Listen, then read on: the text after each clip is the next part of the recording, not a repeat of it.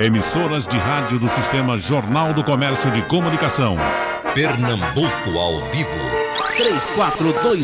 3421-3148. Rádio Jornal. Pronto, três amigos aqui, três pessoas amantes do Estado para discutir o turismo, a, a, a, cultura, as coisas boas de Pernambuco.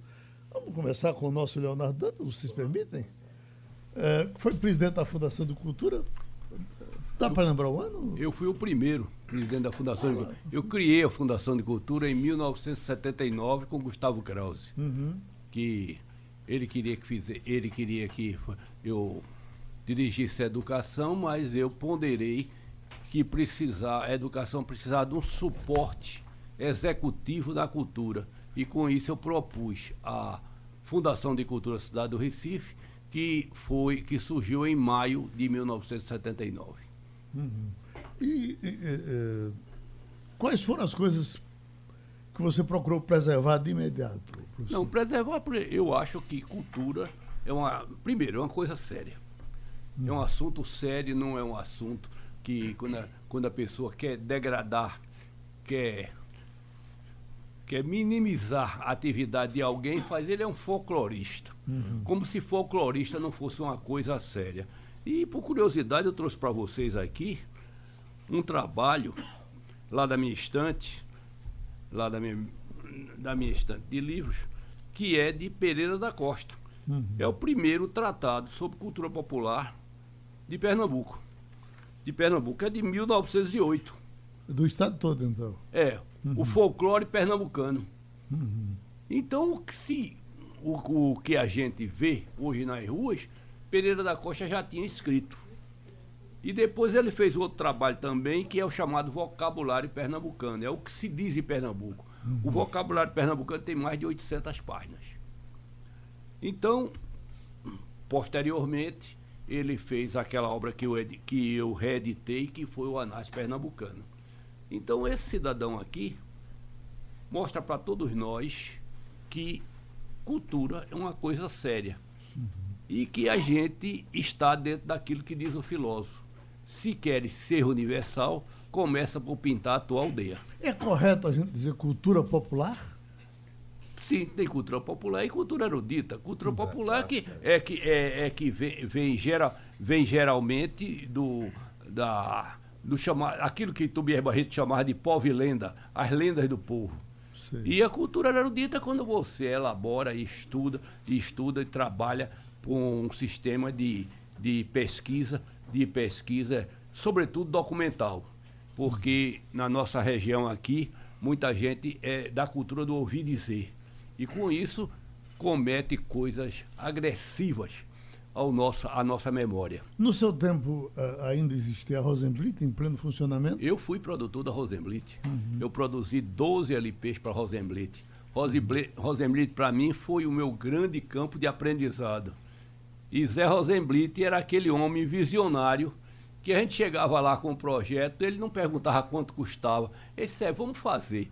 Como ia fazer, ninguém sabia. É assim aconteceu com Viola versus Viola, assim aconteceu com Cirandas, assim aconteceu com, com o Carnaval dos Irmãos Valença, Carnavalença, com a série Baile da Saudade, com o, o LP Levino, o Frevo Vivo de Levino Ferreira. Isso tudo surgiu assim na Rosenblit eu levava lá, Zé e ele, que eu tinha muita intimidade com ele, Zé e ele fazia, vamos fazer, Leonardinho, vamos fazer, Leonardinho. E, e a gente foi fazendo. Às vezes eu, eu, eu fico pensando, por que, que nós temos tanta gente de muito valor e essas, esses nomes desaparecem e desaparecem da memória de todo mundo? E eu, eu só posso entender isso como o fato da gente ter gente valorosa demais.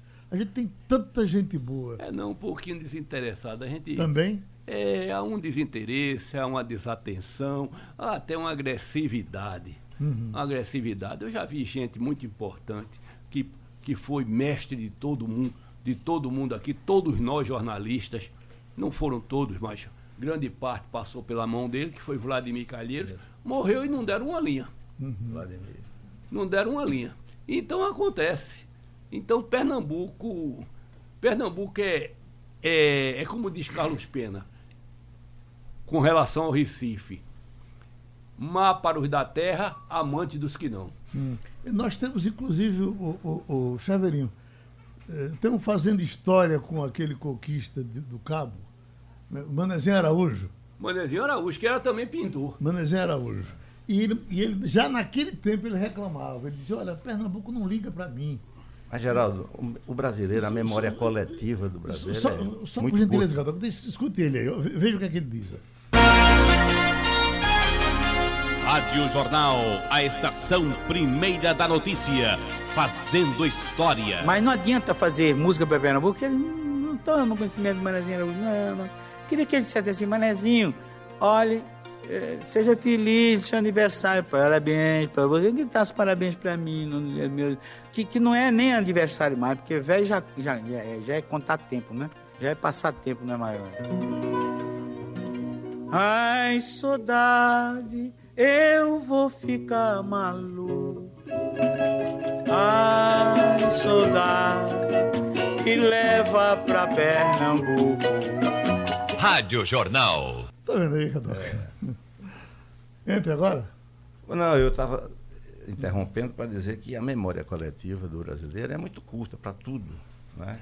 Não, isso que, que, ele fala é extremamente verdadeiro. Né? As pessoas esquecem com rapidez, não só na parte cultural, tal, mas também na vida pública, na política, os episódios importantes, as pessoas esquecem, no conjunto da sociedade. É uma sociedade muito desigual, muito desinformada, sem formação intelectual, qualidade má da educação, contribui para isso. Bom, a minha relação com, com, a cultura decorre da atividade que eu fui chamado para cumprir aí como agente do turismo, quer dizer, de, de cuidar do turismo do Recife. Você começou pela prefeitura e depois Comecei pela estado, né? prefeitura, né? seis anos na prefeitura, quatro anos seguidos lá no governo do estado, foram dez anos. Hum. Onde, e... onde, é mais difícil? É, é, é, localizado na prefeitura, que é um espaço menor? Ou quando você pega o estado fica mais fácil? Não, foi para mim foi fundamental ir para o município, para o Recife, uhum. tá certo? E eu não sabia nada, nem de uma coisa nem de outra. E fui procurar entender os processos, pedi um tempo e com uma equipe boa consegui montar, com assessoria, nós começamos a trabalhar. E eu descobri imediatamente que a cultura, a cultura popular, era a base fundamental para a gente vender um destino turístico.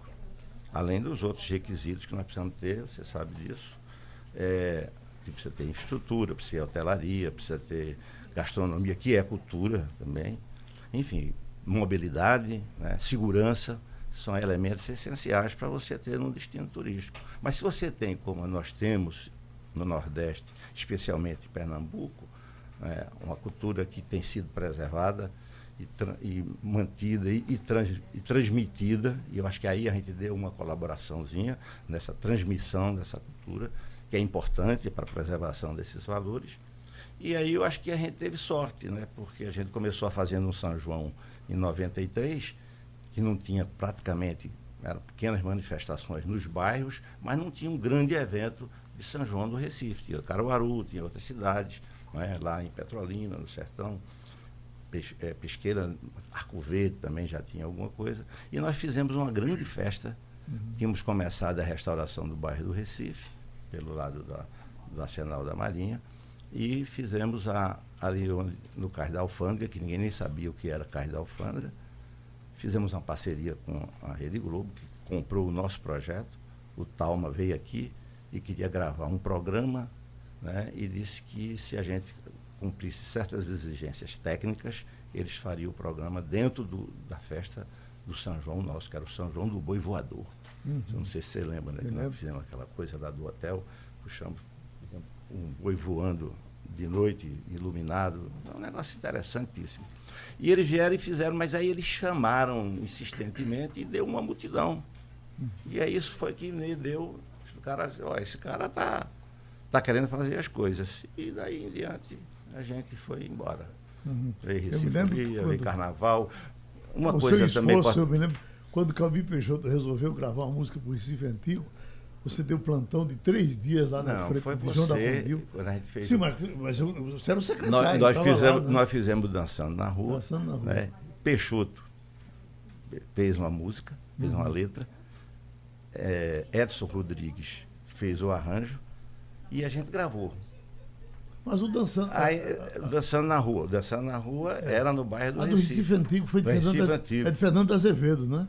Aliás, de Fernando Azevedo. É, exatamente. Fernando Azevedo. Eu confundi. É Fernando Azevedo que fez Exato. a letra. Que é boêmio, médico.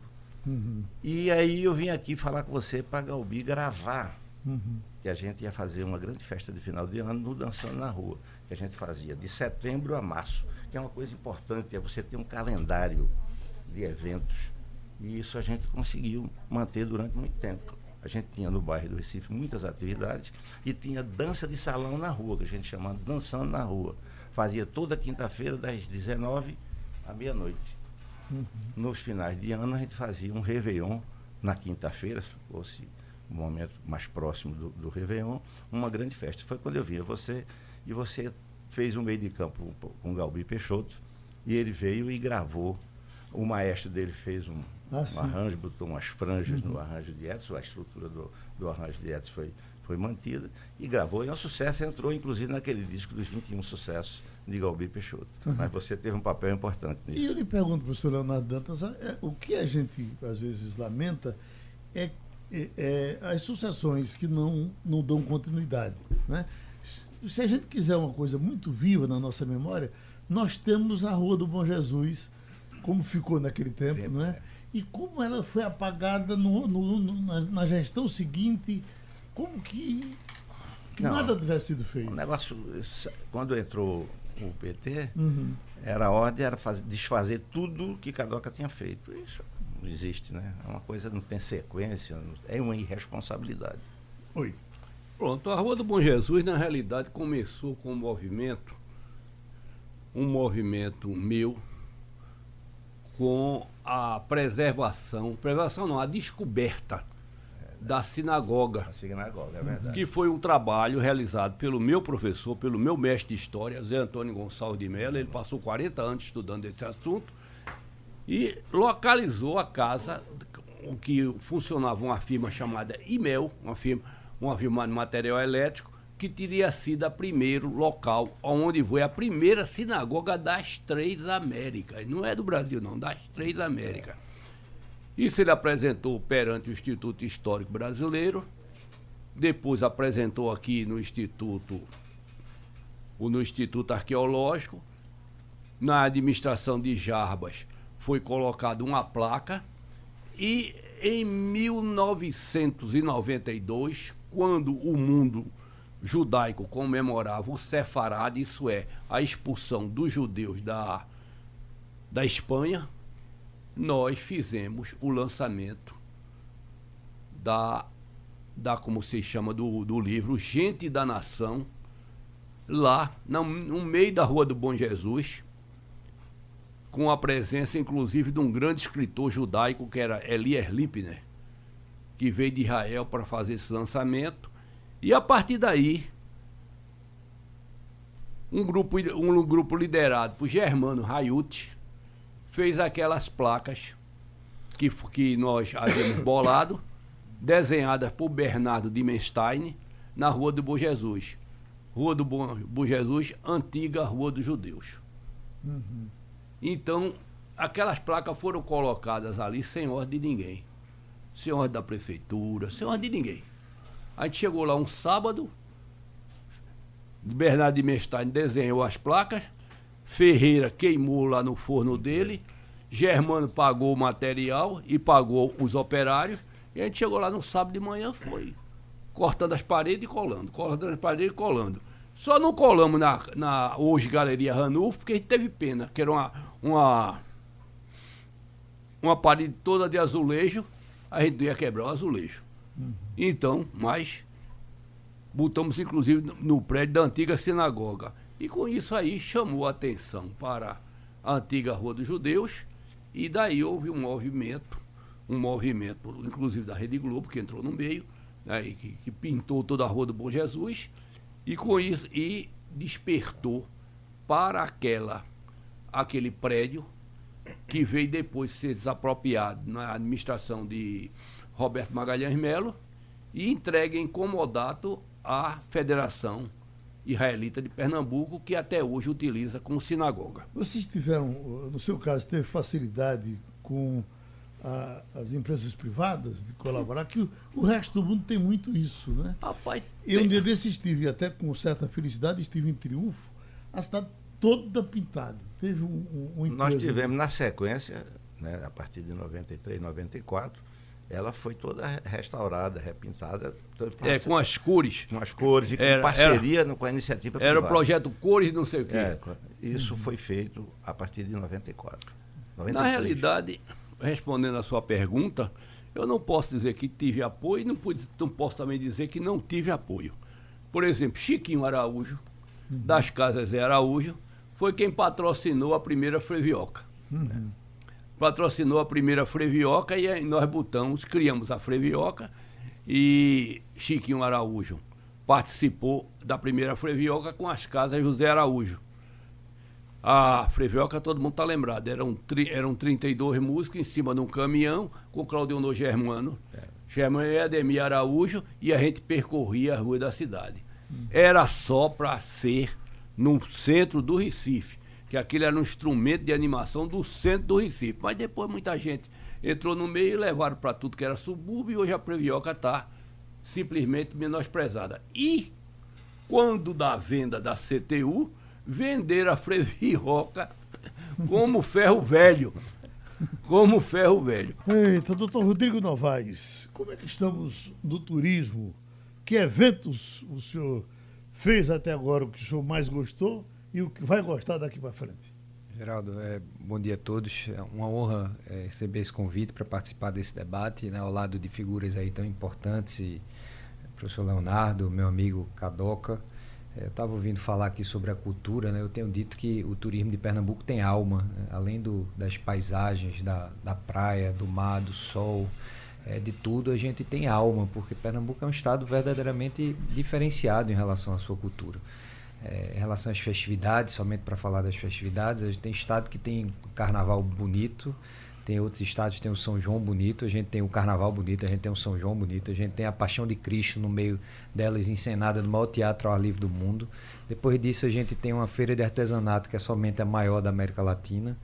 E logo depois a gente tem um festival de, de cultura que é o maior do Brasil, que acontece no interior de Pernambuco, lá em Garanhuns, o uhum. FIG. Quer dizer, não é um estado comum, não é realmente nós somos, nós temos orgulho, esse bairrismo que nós temos não é à toa. É, é bom dizer que o fim vingou, não é, não é Que inclusive na é. época de Cadoca ele foi espalhado. Né? É, não, ele vingou, ele antecedeu a nossa chegada uhum. e nós criamos um circuito do frio circuito que incluía as festas existentes. Uhum. E o, o, preservamos o Festival de Garanhuns, que tinha características próprias. A gente apenas financiava, ajudava na, na, na, na produção. Agora criamos Gravatar, Pesqueira, Triunfo, Triunfo e Taquaritinga. Passávamos uhum. um mês e meio fazendo isso, interiorizando é, os, festivais, os festivais nesses municípios eles continuam acontecendo e contam com o apoio do governo do estado, não mais no formato do, do é, circuito do frio. É. Mas... mas... por exemplo, Triunfo continua lá com o circuito do frio de não, Triunfo. Triunfo tem a, da festa do estudante. É, mas tem a é, festa do. Tem mais de 50 anos. Mas é um festival do frio também. É. É, existe um dia que é do estudante e o, o, restante funciona como um festival de cultura também. então, de fato, voltando aqui para o raciocínio, a gente tem um primeiro semestre, Geraldo, com é, com muitos atrativos. Isso faz do nosso estado um estado verdadeiramente diferente. Né? Depois, no segundo semestre, a gente tem o verão, né, com nossas praias, com nossas paisagens no interior do estado, com nosso microclima em alguns lugares, com o bioma da Caatinga, com as nossas cachoeiras do Agreste, com artesanato, com, enfim, é, são vários atrativos né, que acabam por atrair muitos turistas. É fato que é preciso que seja feito muito mais, que a gente consiga atrair cada vez mais turistas. Existe um problema crônico que não é pernambucano, é, é brasileiro, da dificuldade de atração de turistas estrangeiros. É uma vergonha, por exemplo, que a gente só atrai 6 milhões e meio de turistas estrangeiros. É, mas isso tem um porquê. A gente investe 8 milhões de dólares em promoção internacional, enquanto a Argentina, que está em crise, investe 60 milhões de dólares, enquanto o México investe 120 milhões de dólares. Isso faz com que a gente receba menos turistas do que o elevador da Torre Eiffel. por exemplo, o Brasil todo, com 8 mil e tantos quilômetros de costa, receba menos turista do que o elevador da Torre Eiffel. Então, é algo é, marcante que precisa ser é, desafiado. Né? Isso, é uma, isso é uma situação. Mas Essa no meio... semana nós fizemos um debate aqui sobre o turismo e uh, uh, houve uma reclamação do, de algumas pessoas dizendo por que se fala tanto para a Zona Sul e não se fala para a Zona Norte. E aí eu fico pensando assim, até tratamos disso, se Itamaracá fosse no Chile, fosse na Argentina, é, será que era tão apagada aquela ilha? Era... Porque tudo que se faz para aquelas bandas dá certo, né? É, o fato é o seguinte, que é, a gente tem um litoral sul, né? Itamaracá teve seus tempos áureos, né? É, teve bons momentos. Década de 90. Reinaldo Rossi morando lá, fazendo Isso. música para lá. Década de 90. Não, até, até 80. Festas, é, 80. 80 no, é. Início 90. A gente tinha alguns produtores que faziam eventos lá grandiosos, festas de show, shows, enfim. E a gente tinha aí é, essa força do turismo em Itamaracá. Fato é que Porto de Galinhas acabou substituindo o que era para se somar, acabou havendo uma substituição. O Litoral Sul ganhou muito destaque. É, hoje a gente tem Porto de Galinhas consolidado como um case de sucesso, 17 resorts, mais de 200 hotéis, pousadas. É algo realmente recebe um milhão e meio de turistas por ano. É algo. É, Maria, Maria Farinha, o turista marcante. Lá, ou, ou... Não, em relação ao Litoral Sul, Porto de Galinhas Carneiros também está se consolidando, né, já está bem avançado. Então, o Litoral Sul tem características que acabam atraindo mais turistas e a, e a iniciativa privada acreditou. Uhum. O Litoral Norte a gente acabou ficando sem a condição de poder fazer essa parceria com a iniciativa privada por conta, é, no caso de Itamaracá, por conta da presença do presídio. Né? Então, uhum. você atrair um resort para uma ilha, por mais bela que seja, que tem problemas sociais graves, é realmente é, difícil. A gente tem Igaraçu, sítio histórico, né, com a igreja Corme Damião, mais antigo funcionamento do Brasil. Você tem a Ilhota da Coroa do Avião, você tem o ecoturismo em Goiânia. Então, tem muita coisa boa para ser explorada no litoral norte. É preciso que haja um trabalho estruturante, é preciso que se, se enfrente os problemas sociais, porque o turismo, com a coisa da, da transversalidade, né, acaba se a gente não tem saúde, se a saúde está problema, a gente afeta o turismo. Se a gente tem problema de criminalidade, a gente afeta o turismo. Então é preciso que Itamaracá enfrente seus problemas sociais que ela tem. Né? É preciso que a gente consiga tirar aquele presídio de uma vez por todas da ilha, para que a gente consiga, junto à iniciativa privada, é, tocar projetos estruturantes no sentido de ativar a ilha. A gente teve um investimento lá recente de 12 milhões de reais no Forte Orange. Uhum. Um equipamento belíssimo né? e que ficou sem utilidade, sem utilização. Foi devolvido ao município né? e não se conseguiu criar um modelo de gestão capaz de poder ativar aquele equipamento. Rodrigo, Aí, até porque não. são coisas diferentes. Né? O turismo da, da, da, Zona Sul ele é mais do conforto, da diversão. A, a, a, a Zona Norte tem muito mais história, né? No caso que você falou de Igaraçu. Do... Mas não tem estrutura. É, é, esse é que Nunca é teve. A ilha era de veraneio. Uhum. Não tinha hotel, tinha um hotel, algumas pousadas. E Otacílio? Né? Coisa pequena. Por que o lado de cá cresceu? Porque a economia da região cresceu. O desenvolvimento de Suape, chegada de novas empresas e o próprio município é um município forte economicamente né? tem, tem o turismo hoje com esses hotéis todos que ele falou, mas que lá atrás, com muita dificuldade, mas, seis ou oito hoteleiros hotel, seguraram aquela você barra. Você tem o Hotel Amoaras que está aí, mas está vazio. Sim, mas não é isolado. Você teve o Gavoa, que mas, terminou falindo. Mas né? isolado. Em Porto de Galinhas, eles construíram vários hotéis, né? quase que ao mesmo tempo e lutaram muito para consolidar. É, eu, eu, acho isso que é isso que Cadoca falou sobre é, a força a econômica agora, a de Pojuca. de cá vai crescer. A força econômica de Pojuca, sem sombra de dúvida, foi fundamental para que houvesse lá o enfrentamento dos desafios e a estruturação. Mas eu, eu, eu reputo que é, a iniciativa privada investir em Porto de Galinhas porque era um ambiente bastante favorável. Quer dizer, você tinha as belezas naturais e não havia problemas sociais é, importantes. Então, se encontrou um ambiente favorável. No caso de Itamaracá, né? Houve investimento, houve quem acreditasse, os empreendedores, mas existem problemas sociais que precisam ser enfrentados. Então, a gente acaba tendo essa dificuldade. A gente tem projeto para a Ilhota da Coroa do Avião, de requalificação daquele espaço. Né? Já existem alguns investimentos, o Juliana, Mauro de Catamarantus investiu agora em Garaçu, tem lá um, um, equipamento importante que foi criado com a Marina, com toda uma casa de recepção, etc. Então, aos poucos, a gente imagina que a gente vai conseguir enfrentar isso. Goiânia agora, com o crescimento econômico de Goiânia, Goiânia. Isso certamente Goiânia, a gente a vai ter um impacto. cresce por lá de cá. Esse novo polo, isso, vai. Certamente a gente vai ter um no impacto litoral. positivo no Vai, litoral vai, norte. vai, Então, vai Mas falta também hotéis. estrutura, estrutura comum, por exemplo, Ponta de Pedra, que é uma coisa linda, É verdade. mas tem um esgoto a céu aberto. O esgoto de, de Ponta de Pedra despeja nas pedrinhas. Nas pedrinhas. A Prefeitura de Goiânia, com todo o suporte que a Fiat está, lhe- está lhe dando, não, tem, não vem investindo no saneamento básico de Ponta de Pedra. Pois é, então existem esses desafios que acabam tendo, por conta da tal transversalidade, efeito negativo sobre o turismo. Como estamos falando de turismo, cultura e história, nosso Leonardo estava falando um pouco aqui de ruas do Recife que mudaram de nomes. Que tentaram mudar o nome da rua nova, foi. Não, a Rua Nova chegou a ser mudada várias vezes, né? Uma delas, como morreu o presidente da Paraíba, João Pessoa, foi assassinado ali em, em 1930, mudaram para. Mas demorou pouco. Não. Mas chegaram a botar placa, tirar a placa? Sim, E depois voltaram com a placa para a rua nova? ninguém chamava. ninguém chamava, como estrada de Miribeira. Uma mascaria de Moraes pouca gente chama. O pessoal chama estrada de Miribeira. Estrada Velha de Água Fria. Estrada Velha de Água Água Fria. Fria. Ah, como se chama a, a Estrada de Bibiribe, que é virou a Avenida de Bibiribe. A Estrada de Belém, que quiseram mudar várias vezes e não deu.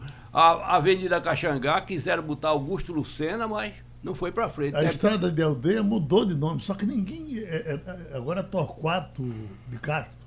Não, né? não vai, não Mas vai chamar. Ninguém chama, né? Ninguém chama. Não adianta fazer isso, né?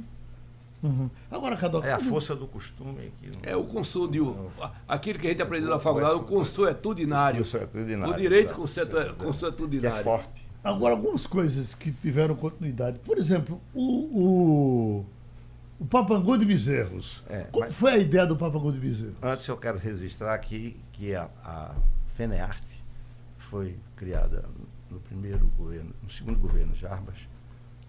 Geralda Farias teve um papel importante, mas foi feita pela minha secretaria na DDPé. É bom E dizer que a gente já FENEARTE é um ousa- sucesso Já fomos ousados na, na saída. Nós Uhum. chamamos de Feira Internacional do Artesanato. Depois, e não era. Depois ela se consolidou. Esse aí, todos os governantes, por exemplo, Eduardo, quando assumiu, deu carga e ela cresceu. Tá certo? Outras coisas, não, não- isso não, não ocorreu. Agora, o Papangu, é, Lucas, não sei se você conheceu o Lucas Luquinhas, que era o prefeito de Bezerros, era eleitor de Inocêncio, e aí chegou na secretaria, me pediu uma audiência, é, faltava assim, acho que um, dois meses para o carnaval, para me contar que, a história do Papangu. E Bezerro terminou cristalizando lá, mas é uma coisa, uma manifestação de todo o Agreste, né, daquela região toda e tal. E aí ele queria que a gente fizesse alguma coisa. E a gente tava, coincidiu que a gente tinha uma programação de, chamada de interiorização do carnaval. Aí nós fizemos o Papangu, fizemos é, em Pesqueira, fizemos em Triunfo os Caretas, em Triunfo, e fizemos Nazaré da Mata, Festival dos, dos Papangu em Bezerros. Papangu em Bezerros. É, é bom Nazaré da Mata. Pesqueira mantém um carnaval Boa, muito forte. Caiporas. Os da caiporas, né? Caipora. E fizemos aqui em Goiânia os caboclinhos. Uhum. Então, esse- o desenho era esse. E a gente apostava que Bezerros ia crescer, mas estourou. Já no primeiro ano foi um sucesso. Eu trouxe um bocado de jornalista do Sul, a Folha de São Paulo, primeira página, né? Um papanguzão lá, ninguém sabia o que era papangu, eles caras explicavam. Que, aliás, a festa papangu. não tem nada de papangu, né? Não tinha É, no come- no é uma começo- festa de mascarados. de mascarado, mas no começo teve Sim. alguma coisa, porque o próprio prefeito ele saía de Papangu, né? Sempre, desde a infância. E aí fizemos e detonou e virou realmente um grande polo hoje do Carnaval de Os- Pernambuco. o Nazaré da Mata. Nazaré da que- Mata. Tem sim, os caboclos, da- o, o Maracatu Rural. É, mas Nazaré da Mata tem uma- Segunda-feira. Tem uma coisa mais importante. Jaime, que era o prefeito, também era apaixonado pelos maracatus. E a gente investiu permanentemente. Hoje tem lá, com vida ativa, 18 maracatus. Eu, inclusive, como parlamentar, mandei muitas verbas, quer dizer, em valores pequenos, mas regulares, para a manutenção dos maracatus. Secretário Rodrigo Novaes, ah, ah, o senhor tem muitas boas intenções com a memória do Luiz Gonzaga. Pode falar um pouco dela? Pois é, esse ano a gente teve uma, uma, um episódio diferente, foram 30 anos da morte do Luiz Gonzaga. E a gente fez uma exposição lá no Carte Sertão é, durante dois meses, né, falando a história da criação da, da Missa do Vaqueiro de Serrita. Aí contou um tanto a história de Luiz Gonzaga, do Mestre, como também do padre João Câncio. E agora, é, no final do ano, dia 13 agora de dezembro, é o aniversário de Gonzaga. E ano que vem... 13. Dezembro. 13 de dezembro. E, e ano que vem é a missa 50 missa do vaqueiro é, de Serrita. Então, é, além de, de, naturalmente a gente precisar exaltar as figuras, os personagens que participaram tão ativamente, com tanta força é, da, da, cultura, enfim. O mestre Luiz Gonzaga é uma coisa que, que transcende né, a Pernambuco e, enfim, cantou uhum. genuinamente as nossas tradições, o nosso trejeito, nossa fauna, nossa flora. Então, e a gente está vivendo um momento especial justamente por conta dessas datas. Então a gente tem promovido esse, essa exaltação à figura de Gonzaga também como um, como um meio de poder promover o turismo interno. Esse intercâmbio cultural é fundamental. A gente tem um estado com 9 milhões e meio de habitantes, quase a mesma quantidade de habitantes de Portugal, que tem 10 milhões e meio, um território compatível com o de Portugal, mas as pessoas do Recife não conhecem o interior. Se você perguntar, amigos meus que eu pergunto, você conhece o interior? Eles dizem, rapaz, fiz uma viagem, cheguei quebrado. Que viagem longa. Você foi onde? Fui em Caruaru. Né? É, Quer dizer, as pessoas, né? tá as pessoas não conhecem o interior do Estado. Então é preciso que a gente um, promova esse intercâmbio. O melhor museu de Gonzaga é o de Caruaru. Caruaru é. Né? Uhum. Que as pessoas conheçam o interior uhum. e que as pessoas do interior conheçam também a capital, com essa zona da mata, o agreste. Então esse intercâmbio interno, essa promoção do turismo interno, ela ajuda a diminuir desigualdades socio sociais, regionais. Né? E é fundamental que a gente invista nisso. Daí o Bora Pernambucar, que é uma campanha que a gente lançou para transformou Pernambuco em verbo para poder justamente convidar os pernambucanos a conhecer o seu estado, as suas paisagens, a sua cultura, a força é, de sua gente. Então é, é, a forma como a gente tem trabalhado também é, promovendo o turismo interno. Sem esquecer das ligações internacionais, dos voos, das conexões. A gente conquistou esse ano o voo para Santiago, no Chile. A gente está prestes a anunciar um voo para Lima, no Peru, né? articulação nossa junto à empresa Gol. A gente tem agora o voo para Macapá, por exemplo, único do Nordeste, o voo para Palmas e Tocantins, único do Nordeste, tudo isso anunciado esse ano. Stopover da TAP, 10 frequências para Portugal, semanais. É, são 31 cidades dentro do Brasil, 13 ligações internacionais é, fortalecendo essa coisa do, da malha viária internacionalmente. Temos o aeroporto hoje, Geraldo, que é o mais movimentado do Nordeste. A gente passou Salvador até o mês de setembro em 700 mil embarques e desembarques. Então a gente vai para 8 é. milhões e meio, 8 milhões e meio de passageiros ao final do ano desse ano. Temos um aumento de 4,1% no fluxo de turistas, 7,1% da receita de capital gasto pelos turistas aqui. Claro que ainda temos uma balança comercial é, é, defasada, que é preciso que se invista muito mais, mas a gente aponta um caminho é, de crescimento, de fortalecimento do turismo é, para Pernambuco. Cadoca, você eu, eu queria falar do turismo de negócio. De negócio também, eu queria fazer só aqui uma colocação para Rodrigo. É um erro que o Brasil comete de contar turista com passageiro desembarcado. Isso é um absurdo. Não estou criticando você não, mas é, é um conceito lá de cima. Como a gente não cresce, o turismo no Brasil, internacional, é uma vergonha. É uma vergonha, como ele já mencionou. A cidade de, de, Amsterdã recebe 20 milhões de turistas por ano. Barcelona, 12 milhões. Amsterdã não quer mais nem turista. Tem ontem uma matéria no jornal A Folha de São Paulo, mostrando que ela está trabalhando para diminuir o fluxo de turistas, porque a comunidade está se sentindo incomodada com a presença dos visitantes perturba a vida dos visitantes. Então, é um erro gravíssimo você contar para efeito de valorização do aeroporto, não. Mas turista não é desembarque. Mas, Cadoca, me permita, é claro, é evidente que a gente não só tem esse dado e nem trabalhamos não, em cima desse dado. Dizendo, o que eu estou querendo dizer. O erro não é seu, não. Eu sei, eu sei. Isso é cometido é que, nacionalmente. É que o aeroporto do Recife cumpre um papel né, ah, e fortalece, claro. no que fortalece nas conexões não, não e na logística, sem sombra de dúvida, isso tem um efeito sobre o turismo. Né? Na hora... Claro, claro. O, o, Amazonas, que entrou agora na polêmica do mundo todo. É, é, é, por que o, o- o Brasil não mostra mais o Amazonas? Porque eu vou, lhe- eu vou lhe dizer, a Amazonas tem muita coisa boa para se ver. Achei- Um passeio, tem- um passeio naquele rio é um negócio do outro mundo. Mas as outras cidades têm mulher, né?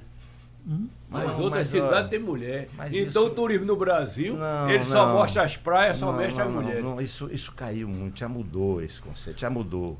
O turismo sexual acabou. homens, né? Não, não sei.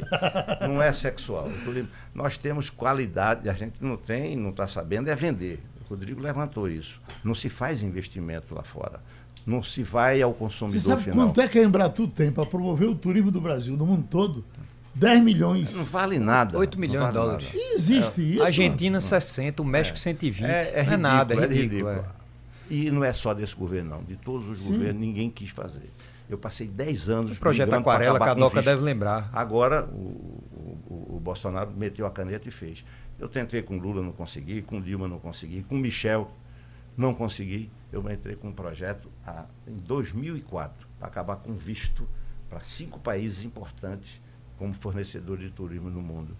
E por besteira, por, por vaidade, né, por causa da reciprocidade, né, a gente não fez. Agora foi que fizeram. Estados Unidos, Japão, Austrália, Canadá.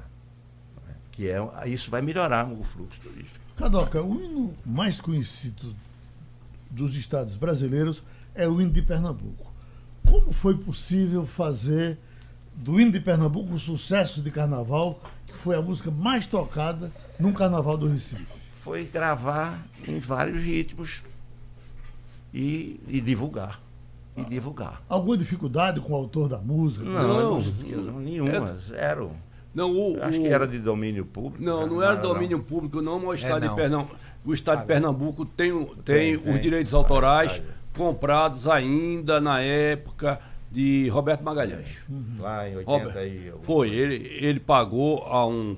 Eu me lembro que foi uma negociação feita por Zé Jorge, que se pagou. O Nicolino Milano e todos têm mais de 62 anos de, de mortes. Agora, o que eu estou lembrando aqui, que vocês não têm, não, ninguém tocou aqui até agora, foi de um aspecto cultural mesmo, que o, o- muita gente que chega ao Recife não vê atrás de praia. É verdade.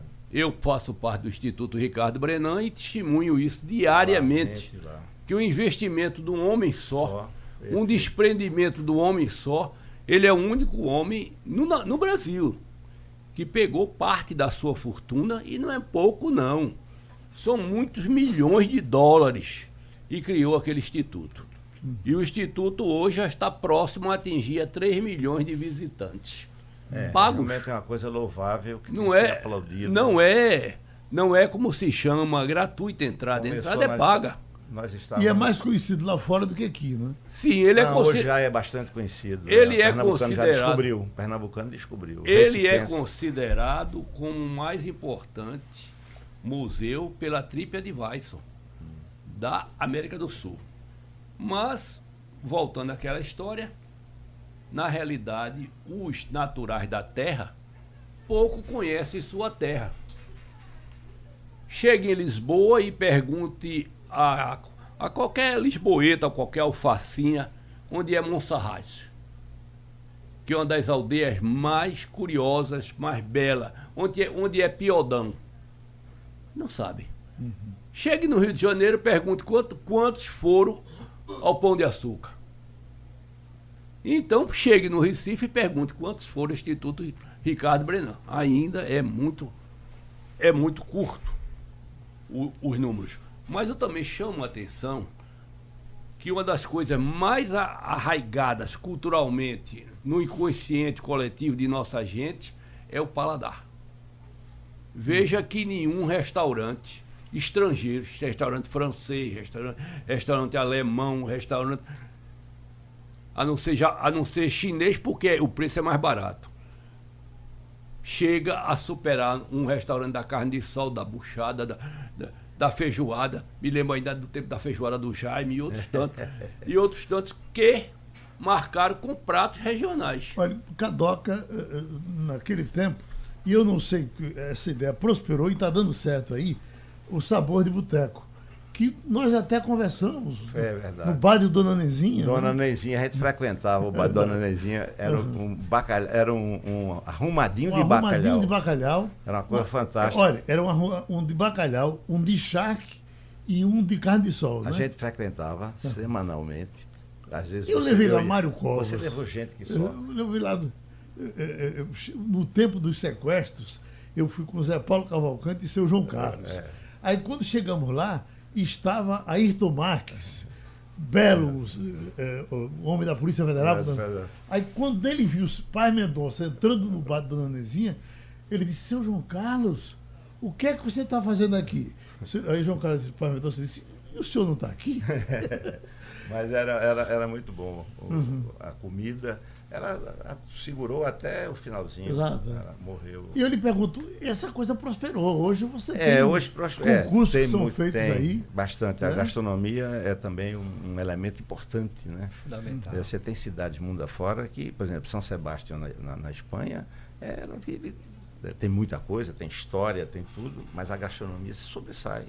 É, o- é o cavalo, é, vai na frente, né? O, chama, o chamamento para o A turismo. gastronomia portuguesa. É português. Quando você que chega Peru no exterior, também, né? você procura Peru logo um restaurante português. Lima, Lima É. não tem, tem é, comida, né? Comida, isso. De boa qualidade.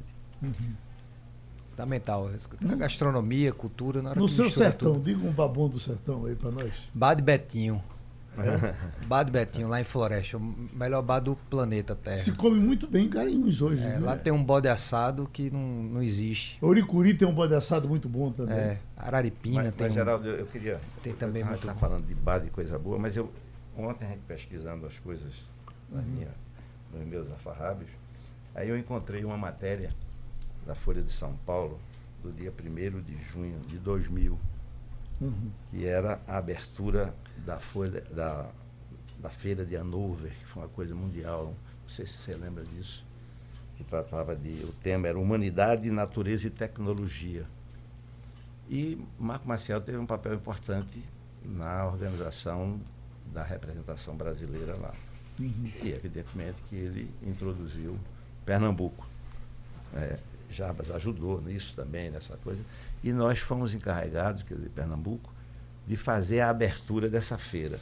Era uma feira que tinha 195 países com estander, durou 156 dias e nós fizemos a abertura. Sabe com quem?